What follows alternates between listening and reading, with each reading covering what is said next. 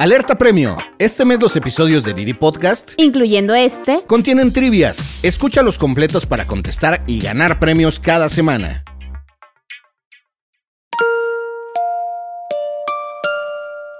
¿Es verdad que manejar cansado es más peligroso que manejar alcoholizado? Bueno, es el equivalente. Se ha demostrado que dormir cuatro horas o menos equivale a conducir ya cuando a media semana, a como si hubieras bebido un six de cervezas. Es Reyes Aro Valencia, especialista en trastornos del sueño y director del Instituto Mexicano de Medicina Integral del Sueño.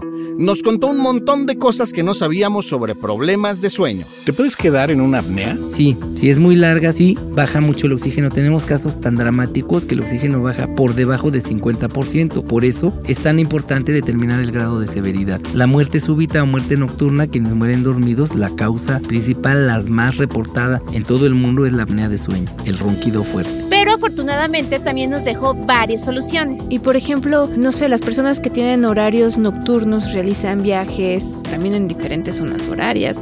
Y sobre todo los conductores, ¿cómo les puede afectar y qué podrían hacer para descansar? Sí, el sueño con luz de día no tiene la misma calidad ni profundidad que el de noche, porque al mundo no le importa que alguien esté desvelado y, y dejamos de hacer ruido y, o no sale el sol ¿no? Entonces los ruidos urbanos pues afectan el dormir, entonces en la medida posible para descansar, aíslen la recámara, oscurezcanla con cortinas gruesas, con blackouts, usen antifaz, tapones auditivos, traten de hacerle creer a su organismo que es de noche y eso da un sueño de mayor calidad. Quédense con nosotros porque en esta vida también hay que aprender a dormir.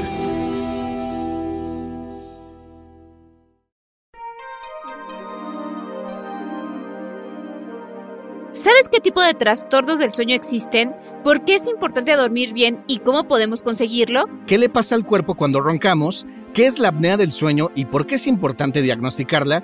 Aquí te lo vamos a contar. Yo soy Javier Bravo. Y yo, Otto del Pino.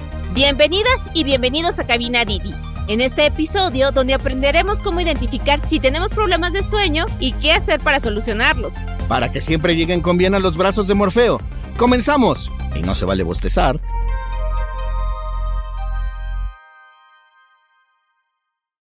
¿Te cuesta trabajo dormir y mantenerte dormido o dormida? Estás muy lejos de ser la única persona que sufre con eso. En México, casi la mitad de la población adulta tiene problemas de sueño según la Clínica del Trastorno del Sueño de la Facultad de Medicina de la UNAM. A eso se le llama insomnio, y durante la pandemia por el COVID-19 aumentó de manera exponencial.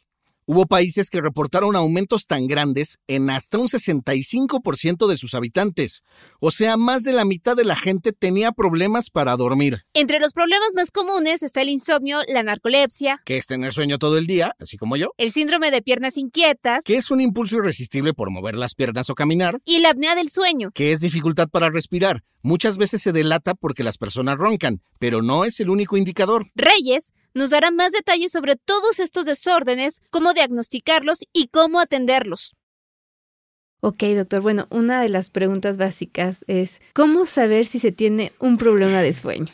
Bueno, pues muy fácil si con frecuencia tienes dificultad para dormir, más de tres veces por semana, que tardes más de 30 minutos en conciliar el sueño. Si una vez dormido estás despertando a lo largo de la noche y te cuesta volver a dormir después de un despertar, pero sobre todo si esto afecta el desarrollo de tus actividades diurnas. Si amaneces cansada, de mal humor, si estás con tensión muscular, pesadez, disminución en la ejecución de tus actividades, problemas cognitivos, atención, memoria y ánimo, si esto notamos cambios, sin duda se ha establecido un trastorno de sueño. Ok. Entonces, doctor, un trastorno del sueño sería no dormir. Eso sería un trastorno de sueño y si existen diferentes tipos de trastornos de sueño. Bueno, esta es una expresión que les corregimos siempre a nuestros pacientes con insomnio, que nunca deben decir no duermo. No hay humano que no duerma. Duermen mal y eso es el insomnio. Hay otros trastornos llamados hipersomnia, que es lo opuesto del insomnio. Pero además del insomnio y la hipersomnia, los más conocidos también existen cosas raras que hacemos dormidos, como hablar dormidos, como sentir que se te sube el muerto, actuar tus sueños, que pase algo dormido y no te des cuenta. Estas cosas raras que nos pasan dormidos se llaman parasomnias y son otro grupo de los trastornos de sueño conocidos, como también hay unos que se conocen como trastornos del ritmo circadiano, personas con turnos diferentes a los de la población promedio que trabajan de noche o trabajan turnos prolongados o constantemente están cambiando sus horarios o que les guste el entretenimiento nocturno bajo cualquiera de sus modalidades,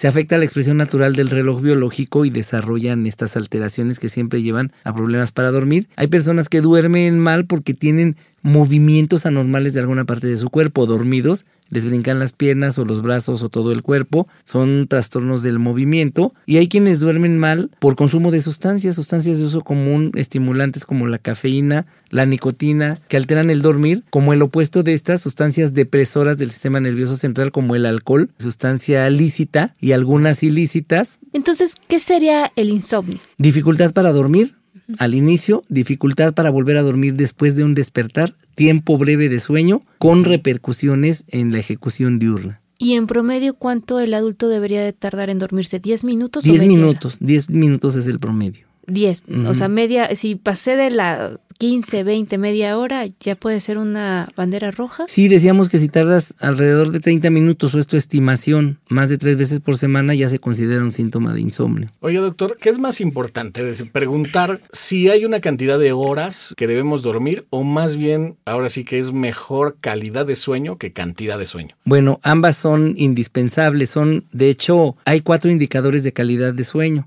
El primero es el inicio. Debemos los adultos tardar en promedio en dormir 10 minutos.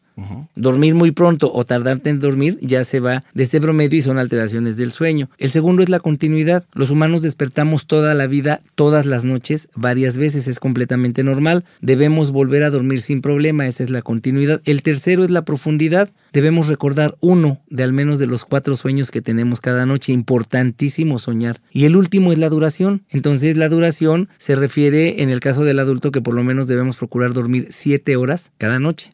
Entonces hay, hay cuatro etapas de sueño que hablan de una estructura del sueño y de esta calidad del sueño. Debemos expresar las cuatro en tiempo y en forma. Son importantes ambos aspectos. Mucha gente se da cuenta en relación a esta pregunta que si duermes tres horas te sientes muy bien. es que has tenido dos ciclos de sueño. Nuestros ciclos de sueño están compuestos por cuatro etapas dos ligeras y dos profundas. Concluyen con un sueño, por eso tan importante soñar. El sueño ligero dura 60% de una noche en condiciones normales y el profundo 40%, cada uno con dos etapas. La tercera etapa que dura el 20% es importante para el cuerpo y para el descanso físico. En tanto la última lo es para el cerebro, aquella en la que soñamos. El cerebro se restablece, se refuerza, las funciones cognitivas, lo bueno que somos en la ejecución diurna desde el punto de vista mental, cerebral, tiene que ver con la expresión correcta de esta etapa en la que soñamos. Y después de soñar despertamos cada 90 minutos en promedio los adultos esta estructura es importante mantenerla, ¿no? Entonces, justo los trastornos de sueño, el que sea, rompen esta estructura, rompen la calidad del sueño. Y aunque duermas 10 o 12 horas, si no tienes una buena estructura del dormir, el cuerpo no se recupera a pesar de dormir tanto tiempo. Y hay personas que se preocupan, ¿cómo si estoy durmiendo 10 horas? ¿Por qué estoy cansado permanentemente? Porque hay una alteración que está provocando la ruptura de estos ciclos de sueño. ¿Y qué pasa cuando las personas no recuerdan sus sueños pero no han dormido esas 10 o 12 u 8 horas? Hay dos grupos de personas que no recuerdan sus sueños y no es bueno. Los que roncan en primer lugar, mientras más ronques, menos vas a soñar y entonces ya desarrollaste un trastorno llamado apnea de sueño. Ya les platicaré por qué es que sucede esto. Y las personas que toman medicamentos benzodiazepinas, estos compuestos, que por su estructura química reciben ese nombre y son supresores naturales del sueño profundo. Por eso no son para todo mundo, no todo mundo que se queje de insomnio debe tomar un medicamento, ni este tipo de medicamentos, porque en poco tiempo van disminuyendo la profundidad del sueño, dando un sueño más superficial y más ligero. Entonces solo estos dos grupos de personas dejan de soñar. Ok, oiga doctor, ahorita hace un momento estaba diciendo sobre las personas que duermen muchísimo, ¿no? Y estas personas se despiertan cansados, o sea, que durmieron 10 horas, 12 horas, o dice, oye, yo me dormí a las 8 de la noche y me estoy despertando a las 8 de la mañana y me siento muy mal todo el día. ¿Qué pasa aquí? Bueno, Eso lo presentan generalmente los roncadores y estaremos enfatizando en esto porque creímos equivocadamente durante siglos que el que ronca duerme bien y es todo lo contrario. Mientras más ronques, más cansado amanecerás, sin importar cuánto tiempo estés durmiendo. El ronquido, como algunos de los medicamentos que hablábamos, te suprime el sueño profundo hace que dejes de soñar y hace que disminuya la tercera etapa en donde el cuerpo se recupera. Por eso hay cansancio siempre. Duermen mucho, pero tienen una deuda permanente de sueño profundo. Su sueño ligero se incrementa todas las noches. Doctor, ¿por qué roncamos? Roncamos por una cuestión hereditaria, que normalmente es una garganta gruesa que recibimos generalmente de línea paterna, puede ser también de línea materna. Si tu papá ronca, él recibió una garganta gruesa. Varias estructuras están alrededor de nuestra garganta, las más conocidas son las amígdalas y la úvula, aunque hay otras alrededor que están crecidas de nacimiento y tarde o temprano nos van a dar lata. Esas estructuras gruesas de nuestra garganta se combinan con uno de los cambios que tenemos en cada una de las cuatro etapas, tan solo uno, que es la relajación. Te relajas un poco en la primera etapa, más en la segunda, mucho en la tercera y relajación total al soñar. Por eso soñamos que no nos podemos mover, que flotamos, que volamos o que caemos al vacío, porque perdemos tono muscular ahí. Entonces estos tejidos de la garganta cuelgan, al dormir no tienen donde apoyarse y al paso del aire de la respiración vibran. En un lugar sonoro, en una caja acústica, provocan este sonido que significa que el aire está pasando con dificultad, estás respirando mal. Y esto pues se va complicando al cabo del tiempo porque es como ejercitar una parte del cuerpo. Lo haces diario y cada vez más fuerte, entonces crece más lo ya crecido. Curiosamente, el ronquido te provoca sobrepeso. ¿En serio? no es al revés. O sea, mucha gente cree que si sube de peso va a roncar. Están o de peso porque ronco. Sí. Y el sobrepeso es porque en la tercera etapa, que ya está disminuida, y que hemos dicho que es para el cuerpo, producimos hormonas, neurotransmisores, se regeneran nuestros músculos, huesos, el sistema inmunológico, todo. Es la máquina de producción con lo que el cuerpo funciona y un par de hormonas que se producen ahí que regulan nuestra alimentación se llaman leptina y grelina. Disminuye su producción porque disminuye la tercera etapa y por ende la respuesta de saciedad que todos debemos tener donde te avisa que ni un hot dog más o lo que más te guste, está inhibida esta respuesta y las personas suelen comer de más sin darse cuenta. Subes de peso, te aumenta la cintura y te aumenta la circunferencia del cuello, entonces roncas más. Pero bueno, hay niños roncadores, hay personas que no tienen sobrepeso y son roncadores, tan solo son factores asociados, no son los causantes. Claro que tiene cura. El problema no es el ruido, sino que la gente deja de respirar.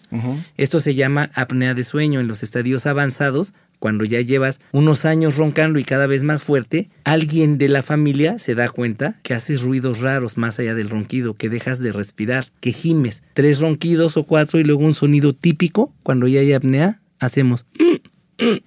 Como que se está ahogando. Sí. Se está ahogando. Literal. Así se está ahogando. Se obstruyó el paso del aire por la relajación total de la última etapa, no pasa, esa es la apnea, dejas de respirar por unos segundos, es peligroso, el cuerpo lo detecta y reaccionan con un ronquido más intenso. Entonces, tres ronquidos, estos ruiditos o un silencio más un ronquido fuerte, ahí reaccionó el organismo, como cuando sales del agua estando un rato sumergido, con todo acelerado y por eso la apnea de sueño provoca hipertensión, aumento de la presión arterial, dolores de cabeza, cuando amaneces con dolor de cabeza, con un poquito de mareo, un poco confundido. Ok, entonces podemos decir que el no dormir influye en todos nuestros aspectos. El dormir mal. El dormir mal, sí es cierto, ya nos corrigió.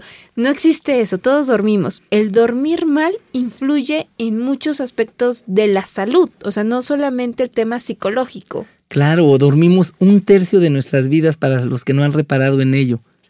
Divide tu edad entre tres, es el número de años que has dormido o que deberías de haber dormido. Si dormimos tanto tiempo a lo largo de nuestra vida es porque nuestro cuerpo requiere de esa función, no es un desperdicio de tiempo bajo ninguna circunstancia. Ya dijimos, tercera etapa nos restaura en lo físico, en la tercera etapa los niños crecen, producen hormona del crecimiento. Es bien importante, por eso ellos duermen más. Y en la última etapa se restaura nuestro cerebro y somos lo que dicta el buen funcionamiento de nuestro cerebro. Entonces sí, dormir bien es salud. De hecho, el eslogan de este año, del Día Internacional del Sueño, es que el dormir es esencial para una salud óptima. El cuerpo lo necesita, nuestro cerebro lo requiere, y si duermes mal, empezarás con manifestaciones físicas, emocionales, de salud mental, en la medida que el trastorno de sueño progrese. Entonces, nuestra vida diaria, el sueño es base. Totalmente es una función tan importante que el cuerpo debe llevar a cabo como la alimentación misma. Esa leyenda de, pues total, recupero el sueño es falsa. O sea, duermo, ¿Se recupera? Duermo ocho horas de día en lugar de en la noche o algo así. ¿Funciona o no?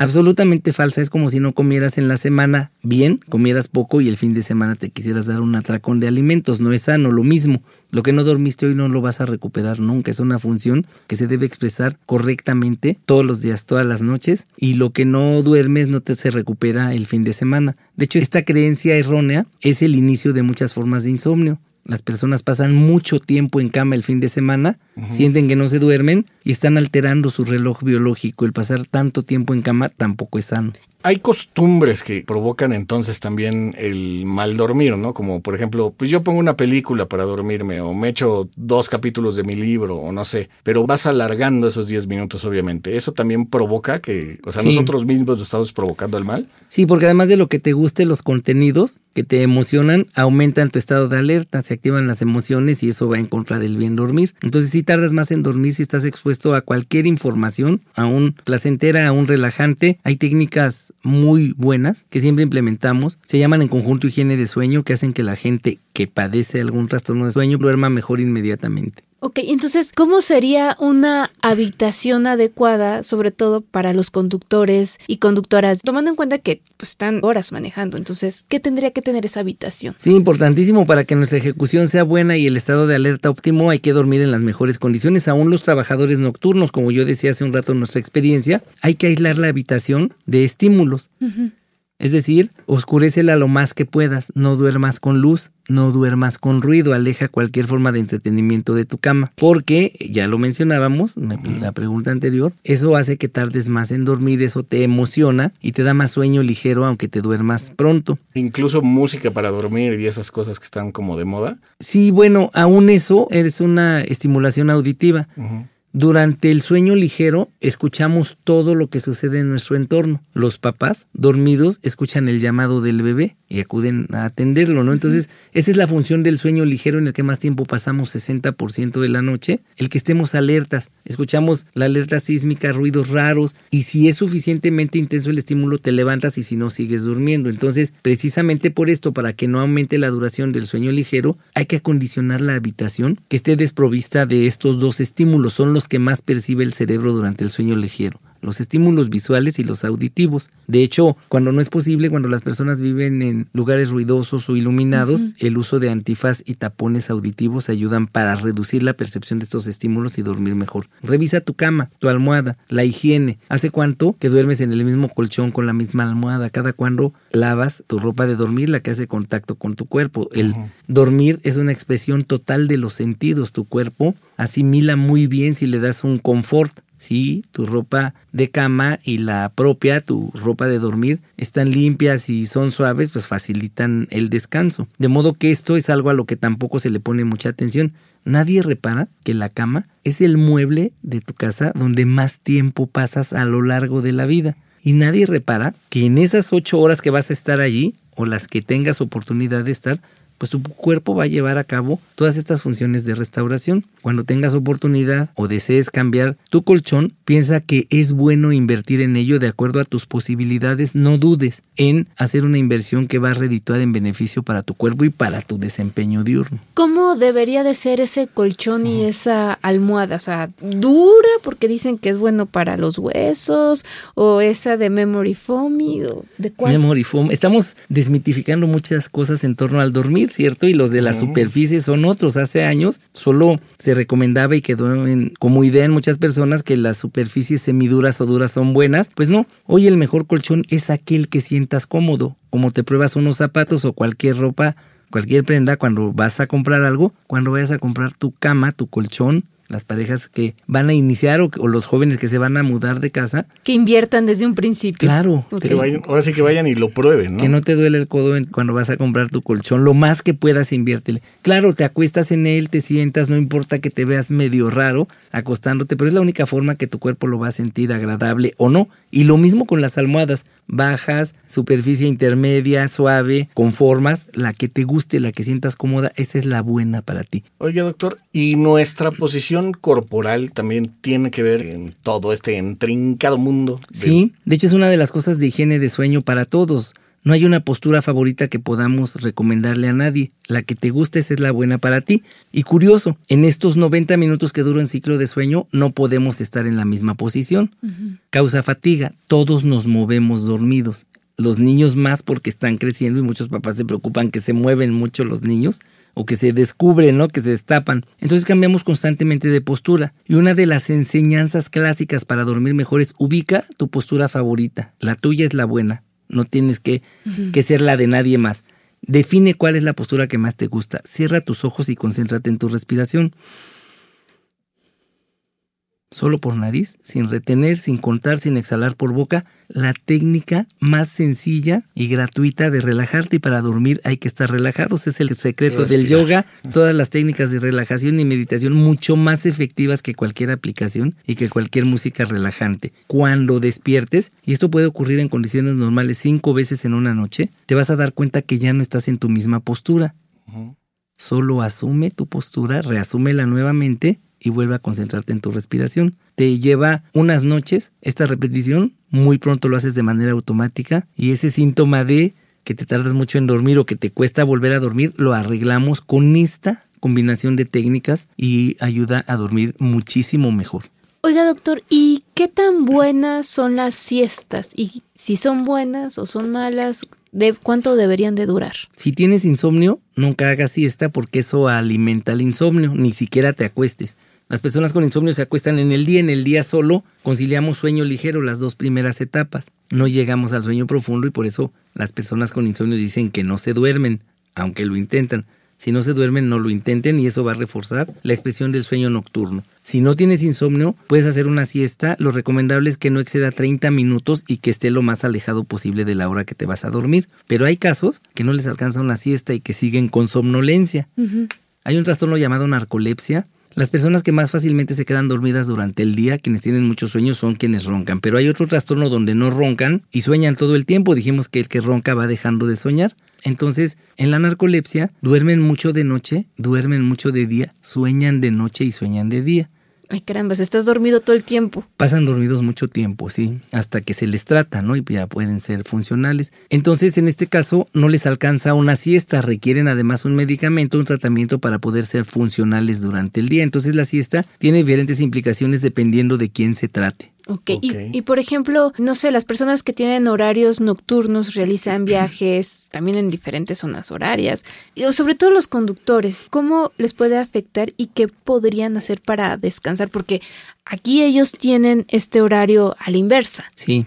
Entonces ya ahorita también nos dijo que no se recupera el sueño. Entonces, ¿qué puedes hacer si es tu hora de chamba? Sí, el sueño con luz de día no tiene la misma calidad ni profundidad que el de noche, porque al mundo no le importa que alguien esté desvelado y, dejamos de hacer ruido y, o no sale el sol, ¿no? Entonces los ruidos urbanos pues afectan el dormir, entonces hay quien tiene que trabajar de noche, quienes lo hagan, aprovechen el tiempo que tienen para descansar, no lo utilicen para otras cosas, este es un error muy común en población nocturna que trabaja de noche, en búhos les llamamos.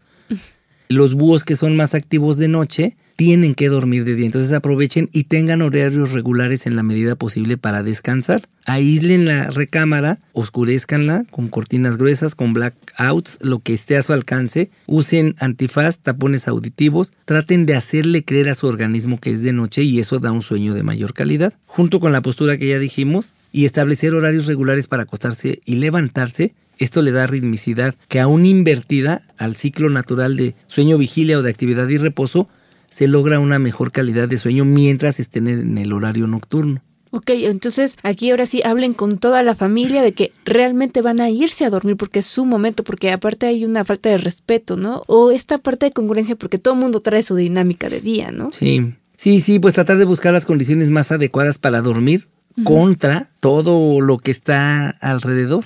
Claro. No es cosa fácil, pero siempre es posible dormir mejor bajo cualquier circunstancia y es importante para mantener un estado de alerta óptimo y un estado físico adecuado en el desempeño de nuestras actividades.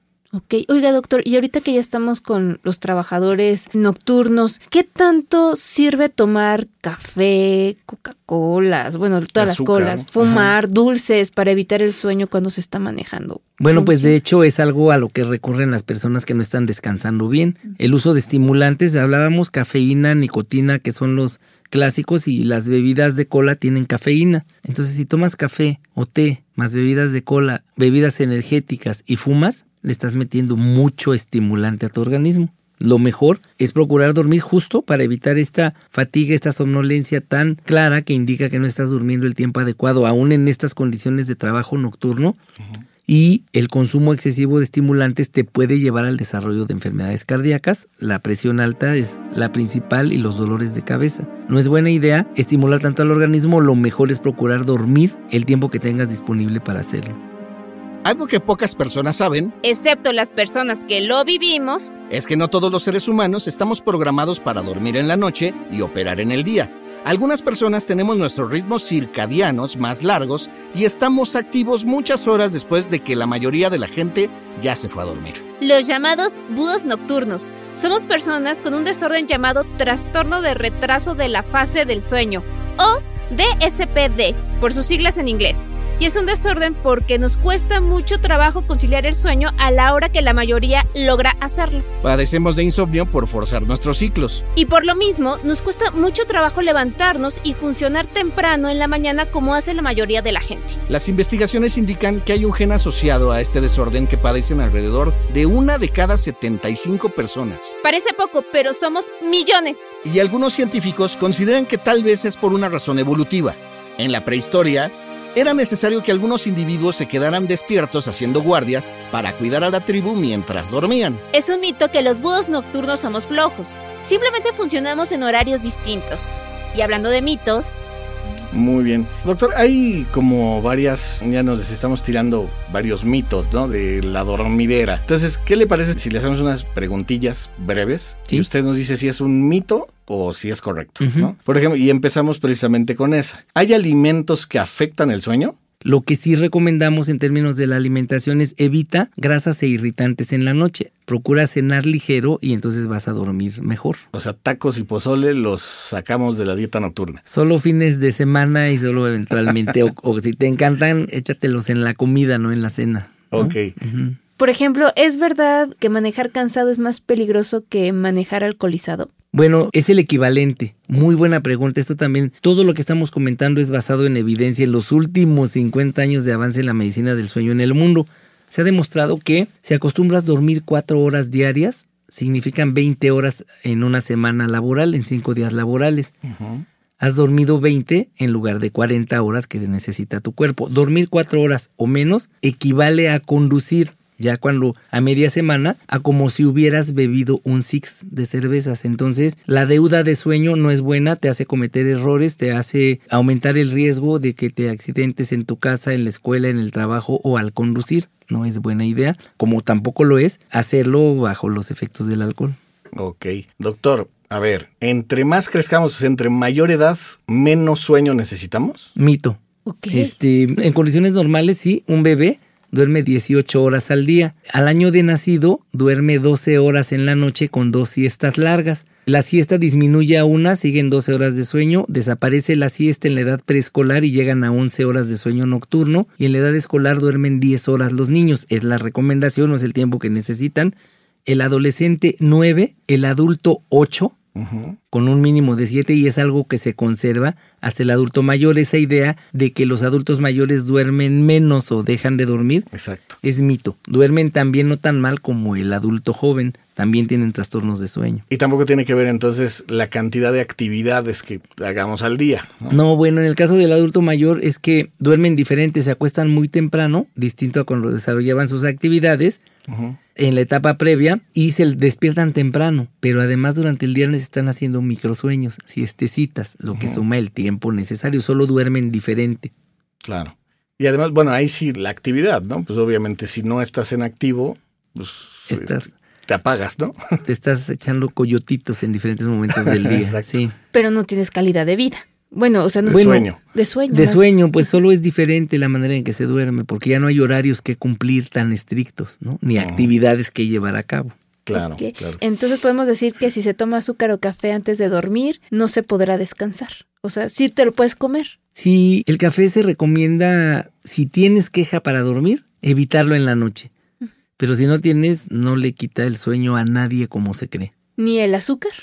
Ni el azúcar es un alimento energético, ¿no? Entonces sí aumenta tus niveles de alerta. Lo mismo, si no tienes dificultad para dormir y parte de tu dieta es echarte tu bebida azucarada en la noche, pues lo puedes hacer. Depende de la expresión hacia el organismo.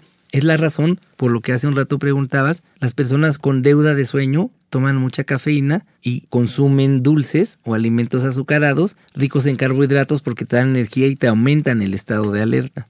Ok, doctor, y ya para terminar esta parte de si se te subió el muerto, ¿descansaste o no descansaste? Es un sueño, es un sueño fugaz, entonces es un sueño tipo pesadillas, ¿no? Recordemos que al soñar es la única etapa donde no te puedes mover. El desvelo lo favorece. Tanto esto como que sientas que algo está rondando en tu habitación se llaman alucinaciones hipnagógicas, son dos sueños fugaces. No te puedes mover, quieres hablar, gritar, pedir ayuda y sientes que algo está encima de ti. Sí, De ahí la expresión que se te sube el muerto. En realidad es un sueño e insultar al muerto u orar no tiene ningún efecto porque no es ninguna cuestión sobrenatural, otro de los grandes mitos que nutren. Las historias de terror de los programas de radio. Oiga, doctor, ¿cuántos tipos de trastorno de sueño hay? O sea, ¿hay 50, 5, 2? ¿cómo Hablábamos al principio de la entrevista de ocho grandes apartados y cada uno de ellos se subdivide. Por ejemplo, se conocen cerca de 20 distintos tipos de insomnio como otros tantos de hipersomnia. Toda esta gama de trastornos de sueño que hace que se conozcan 100 diferentes manifestaciones de trastornos del sueño. Ok. O sea, existe Desde una especie de checklist. Sí, desde el trastorno de sueño del bebé, la muerte de cuna, que es un trastorno de sueño que les ocurre dormidos, pasando por el insomnio infantil, los niños que no se pueden dormir si no es al lado de sus papás o con un alimento, con un apapacho, los niños que se orinan dormidos, los que tienen actos de sonambulismo, terrores nocturnos, ¿no? Van presentándose a lo largo de la vida.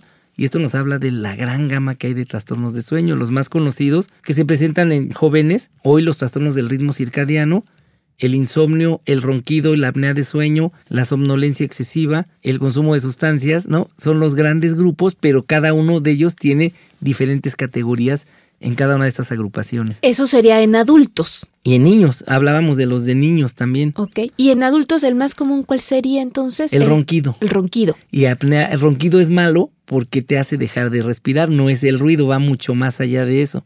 Provoca apnea de sueño y es el trastorno más riesgoso para la salud. del Y antisocial, ¿no? Y antisocial y de pareja causa de Sí. codazos, movimientos, no dejas dormir, me voy a dormir a otro lado de la casa, no se puede dormir a tu lado, entonces sí crea muchos problemas en la dinámica de pareja. ¿Y eso cómo podemos tratarlo? ¿Cómo podemos saber si hay un remedio? ¿Cómo podemos saber si nos quedaremos solteros eternamente? Etcétera, etcétera. Hace unas décadas antes, cuando alguien se iba a casar o vivir en pareja, había unos análisis prenupciales que nos mandaban a hacer a todos y ni siquiera era legal, ¿no? Ajá. Entonces eran exámenes médicos para ver si te ibas a casar con una persona sana. Hoy, si estuviéramos en esos tiempos, incluiríamos la prueba del ronquido, porque es causa de malestar en la pareja, Claro. ¿sí? Entonces, bueno, este sí, todos tienen solución, no solo el ronquido. Cualquier trastorno de sueño, hoy se sabe mucho de su expresión y del control adecuado de estos. Existen clínicas de sueño donde habemos especialistas para manejar cualquier alteración del dormir. Todas tienen una explicación, todas una solución y el lugar adecuado para atenderlos es una clínica de sueño que tenga un equipo multidisciplinario. ¿Cómo es un examen del sueño? Bueno, las personas que lo requieren son principalmente roncadores, quienes se mueven, quienes hacen cosas raras o quienes están dormidos permanentemente o aquellas personas que ya se sometieron a algún tratamiento y siguen durmiendo mal. Se llama estudio polisomnográfico. Es una pijamada donde vienes a dormir a un lugar adecuado para estos fines. Es una recámara acondicionada como de un buen hotel, no tiene ambiente hospitalario y colocamos sensores de la cabeza a los pies, no duelen, son superficiales, como hacer un electroencefalograma o un electrocardiograma, pero además de estos dos, 12 estudios más, son 14 simultáneos, entra a dormir la persona estudiada a este lugar y desde fuera estamos registrando cada parte de su cuerpo, cada una de las cuatro etapas de sueño que está alterando el dormir y es un escaneo, un chequeo médico completísimo que no permite lugar a dudas en torno a la búsqueda de las causas por las que alguien está durmiendo mal y se corrigen inmediatamente con esta técnica de estudio infalible y que se ha desarrollado en las últimas décadas y cada vez es más precisa. Y ahora sí, queridos Didi Escuchas, la pregunta de esta semana. ¿A qué sabe el podio de las carreras Fórmula 4 según Alexandra? La respuesta la encontrarás en el episodio de Mujeres al Volante. Si la tienes, envíanosla por WhatsApp al 55 73 35 68 86. Si tu respuesta es correcta, te pediremos algunos datos para que pases a recoger tu kit premio en el Centro de Conductores de Varsovia. O si lo prefieres, puedes escoger la oportunidad de salir en el podcast. Te esperamos. ¿Y cuáles pueden ser los caminos terapéuticos, digamos? Bueno, eh, las personas que más requieren este estudio son quienes roncan fuerte. Les tenemos que demostrar que les está bajando el oxígeno todas las noches, de manera leve, moderada o severa. A todo roncador le baja el oxígeno. Si el oxígeno baja a 85, hoy sabemos, gracias al COVID, que no debe bajar de 90, toda la población lo sabe ahora, aunque en medicina se ha sabido siempre, si baja a 85 solo en la etapa más profunda que es al soñar, el problema es leve, equivale a dejar de respirar no más de 15 veces cada hora dormido. Si el oxígeno baja a 80 en el sueño profundo, ya es moderado hasta 30 apneas por hora o pausas en la respiración. Y si desciende de 80, todo eso lo vemos con precisión, ya es severo. Primer caso, el tratamiento es dormir con un dispositivo de avance mandibular cuando el problema del ronquido tiene poco tiempo o no ha afectado tanto. Que es como un protector de boxeador, digamos. Se parece a eso, más o menos, y duerme con eso el paciente, abre, avanza un poco la mandíbula y abre un espacio por donde el aire fluye sin chocar con ello. En segundo lugar, hay una cirugía, como quitarle las amígdalas a un niño, pero se quita todo lo que decíamos está crecido, las estructuras alrededor de la garganta. Esta técnica se llama ubulo palato faringoplastía, la más utilizada. Este trabalenguas indica la complejidad de la misma. Qué bueno que quedó grabado. Y cada vez se hace menos porque es muy molesta, muy costosa y más de la mitad de las personas que se han operado en el mundo vuelven a roncar o no dejaron de hacerlo. Se vuelven a desarrollar sí, y además hay otras estructuras más abajo que pueden provocar también la obstrucción y la vibración.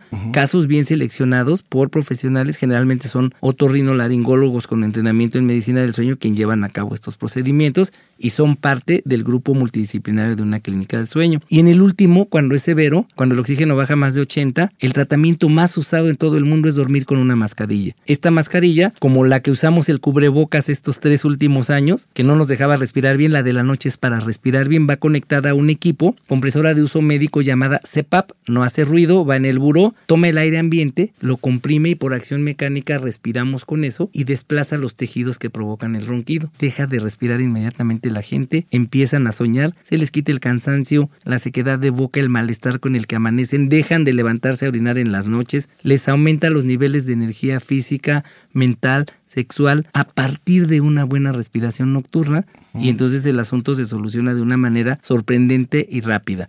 Entonces debemos identificar muy bien la severidad de cada caso para indicar correctamente el tratamiento, pero este es el tratamiento que más se usa cada vez en el mundo, el CPAP.